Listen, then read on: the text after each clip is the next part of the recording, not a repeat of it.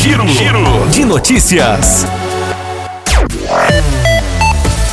Nesta quarta-feira foi comemorado o Dia do Soldado e para homenagear os profissionais de segurança pública, a Igreja Presbiteriana Betel foi até o pelotão para fazer orações e também entregar brinde aos policiais que ali desempenham suas posições. De acordo com as informações da própria igreja, o pastor Rômulo Ferreira orou em favor dos profissionais e os outros fiéis cantaram hinos. Também foram distribuídos brindes e uma pequena Bíblia do Novo Testamento. O Dia do Soldado é comemorado no dia 25 de janeiro, dia em que homenageia o aniversário de Luiz Alves de Lima e Silva, o Duque de Caxias, patrono do Exército Brasileiro.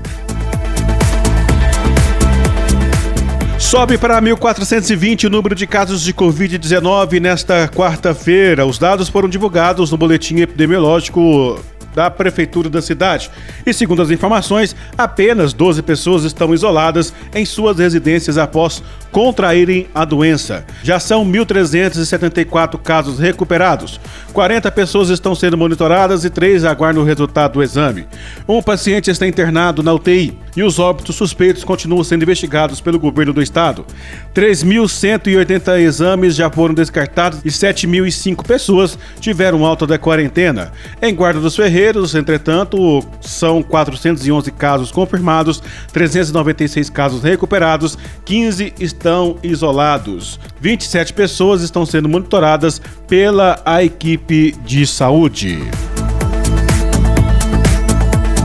Produtores rurais e usuários do trecho da MGC 352 que liga Tiros e Arapuá se reuniram para arrecadar recursos financeiros e efetuar a manutenção do trecho devido às péssimas condições em que a estrada se encontra. Segundo o vereador de Tiros, Tiago da Rádio do DEM, ele chegou a enviar um ofício ao DR de Minas no mês de junho, porém, devido à demora da tomada de decisões do órgão, os produtores rurais decidiram agir por conta própria. Bastante utilizado para o transporte de animais, insumos e até mesmo como atalho para Patos de Minas, o trecho foi terraplanado e está pronto para ser asfaltado desde 1990, porém a obra nunca saiu do papel. Foram cerca de 15 mil arrecadados. O trabalho de recuperação da via, encabeçado pelo produtor rural João Lima, teve início na última sexta-feira e deve ser finalizado até a próxima sexta-feira, dia 27. O prefeito de Tiros, Ivan Nunes, do DEM, cedeu uma patrola para a execução do serviço até o limite do município. Já o prefeito de Arapuá, João Terdo, do PP, não se disponibilizou a colaborar com a ação dos produtores rurais.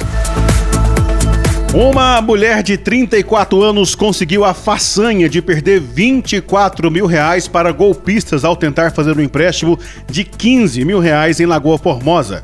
Ela procurou a Polícia Militar nesta terça-feira para denunciar o golpe e contou como os golpistas agiram para que ela perdesse quase o dobro do valor que planejava conseguir com o empréstimo. A vítima informou aos policiais que recebeu um e-mail por volta das 12 horas do dia 19 de agosto, oferecendo um empréstimo pessoal. A mulher disse que aceitou a mensagem e verificou que quem oferecia o empréstimo era supostamente a empresa financeira Zema. A vítima disse que logo em seguida recebeu uma mensagem do telefone do DDD 47 e que uma pessoa identificada como Vivian ofereceu um empréstimo no valor de 15 mil reais para ser quitado em 220 parcelas de 220 reais. A mulher alega que recebeu um contrato para preencher, assinar e encaminhar via WhatsApp para Vivian. Foi aí que se iniciou o golpe. Após enviar o contrato assinado, Vivian relatou que a vítima teria que efetuar um depósito no valor de R$ 298,25. A mulher disse que fez uma transferência através do Pix, em nome de Gabriele Torres. Posteriormente, a vítima disse que foi contatada por WhatsApp por um indivíduo de nome Bruno, que se identificou como gerente de liberação. Ele solicitou que a vítima fizesse um depósito no valor de R$ 998,33 referente à IOF do empréstimo. A mulher relatou que também fez o depósito via Pix tendo como favorecida Maria Fernanda dos Santos. Não satisfeito, Bruno solicitou que a vítima realizasse outro depósito no valor de R$ 1.238,93 referente à CLD, sendo que a vítima realizou a transação financeira através do Pix, tendo como favorecimento Maria Fernanda dos Santos. E não parou por aí. Após o depósito acima, a mulher foi contatada de novo por outro indivíduo que se identificou como Rafael Andrade, que disse trabalhar no setor de finanças e solicitou um depósito referente à IVCC, que é o depósito vinculado ao crédito concretizado no valor de R$ 1.498,98. A mulher relatou ainda que um golpista de nome Igor solicitou outro pagamento de 800 reais para a liberação do crédito. Não satisfeito, ele disse que havia uma divergência e que a vítima deveria depositar para a seguradora de crédito o valor de R$ 1.952, sendo que a vítima realizou presencialmente na Casa Lotérica de Lagoa Formosa o depósito, tendo como favorecida Jéssica Santos do Nascimento. Após mais esse depósito, a vítima recebeu o contato de Jefferson Alves via WhatsApp através do número de DDD 11, sendo que Jefferson se identificou como sendo gerente da financeira, solicitando o depósito de R$ 6.623,22 referente ao protocolo de liberação. A mulher informou ainda que realizou outras transferências financeiras, sendo duas transferências no terminal eletrônico do Banco do Brasil de Lagoa Formosa.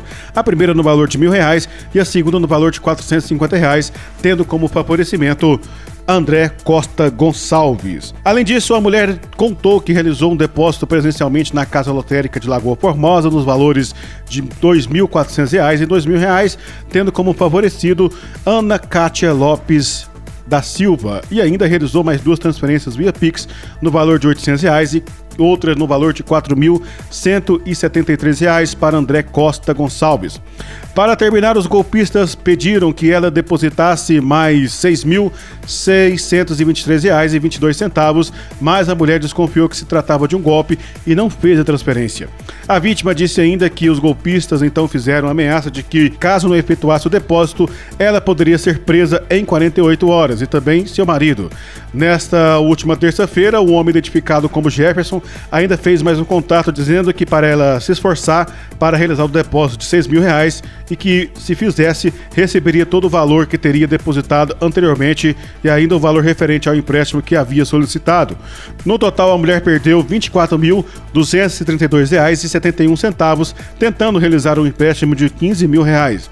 A Polícia Militar alerta a população para que nunca faça nenhum depósito ou transferência sem as devidas certificações e que, caso de dúvida, ligue para um familiar ou para o 190 para que seja esclarecida antes do pagamento. Esses foram os destaques de hoje. Nós voltamos amanhã com mais informações de Rio Paranaíba e toda a região no nosso giro de notícias. Outras informações no nosso site paranaibamáximos.com.br. A você que tem ligado conosco, nosso muito obrigado.